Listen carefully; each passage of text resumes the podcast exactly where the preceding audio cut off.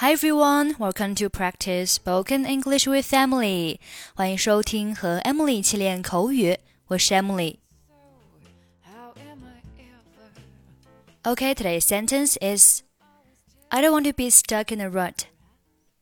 I don't want to be stuck in a rut. I don't want to be stuck in a rut. Stuck in 表示困住、困在。 我们之前学到的 stuck in a traffic 意思是遇上交通堵塞。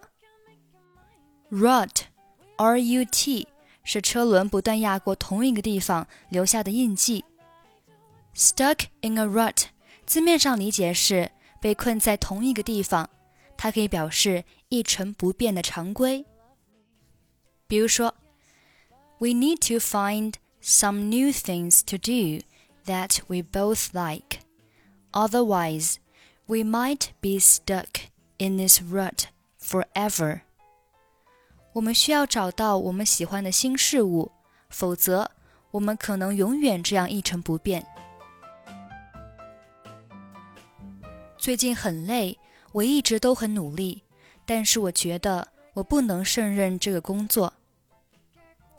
I've been so tired recently. I've been trying, but I don't think I'm up to this job. 你需要休息一下，或许需要休假。You need to take a break, maybe a vacation. 的确，我已经失去动力了。说实话，我想换个环境。Indeed, I've run out of steam. To be honest, I want to be in a different environment. 是这样吗？Is that so？是的，我不想停滞不前，我要进步。Yes, I don't want to be stuck in a rut. I want to move on. 你决定了？Have you decided？是的。我想找个更好的工作。Yes, I want to get a better job. 能告诉我为什么要辞职吗？Could you tell me why you want to quit? 我辞职是因为对薪水不满意，也很难和同事相处好。I quit because of the unsatisfactory salary, and the trouble in getting along with my colleagues. 哦，那很糟糕。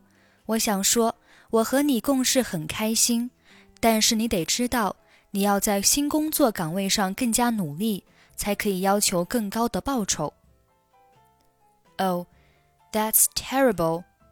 I'd like to say that I've really enjoyed working with you. However, I think you should work harder for your new job, and then you can ask for higher pay. 谢谢你的建议. Thank you so much for your advice. 祝你新工作里一切都好. Every best wish for your new job.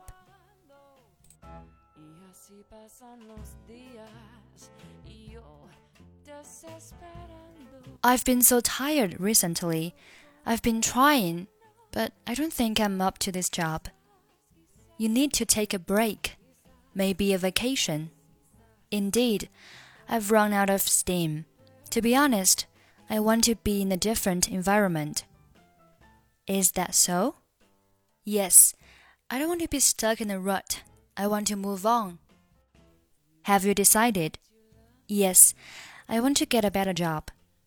Could you tell me why you want to quit? I quit because of the unsatisfactory salary and the trouble in getting along with my colleagues. Oh, that's terrible. I like to say that I've really enjoyed working with you. However, I think you should work harder for a new job, and then you can ask for higher pay. Thank you so much for your advice. Every best wish for a new job. Okay, that's it for today. Thanks for listening. I'm Emily. I'll see you next week.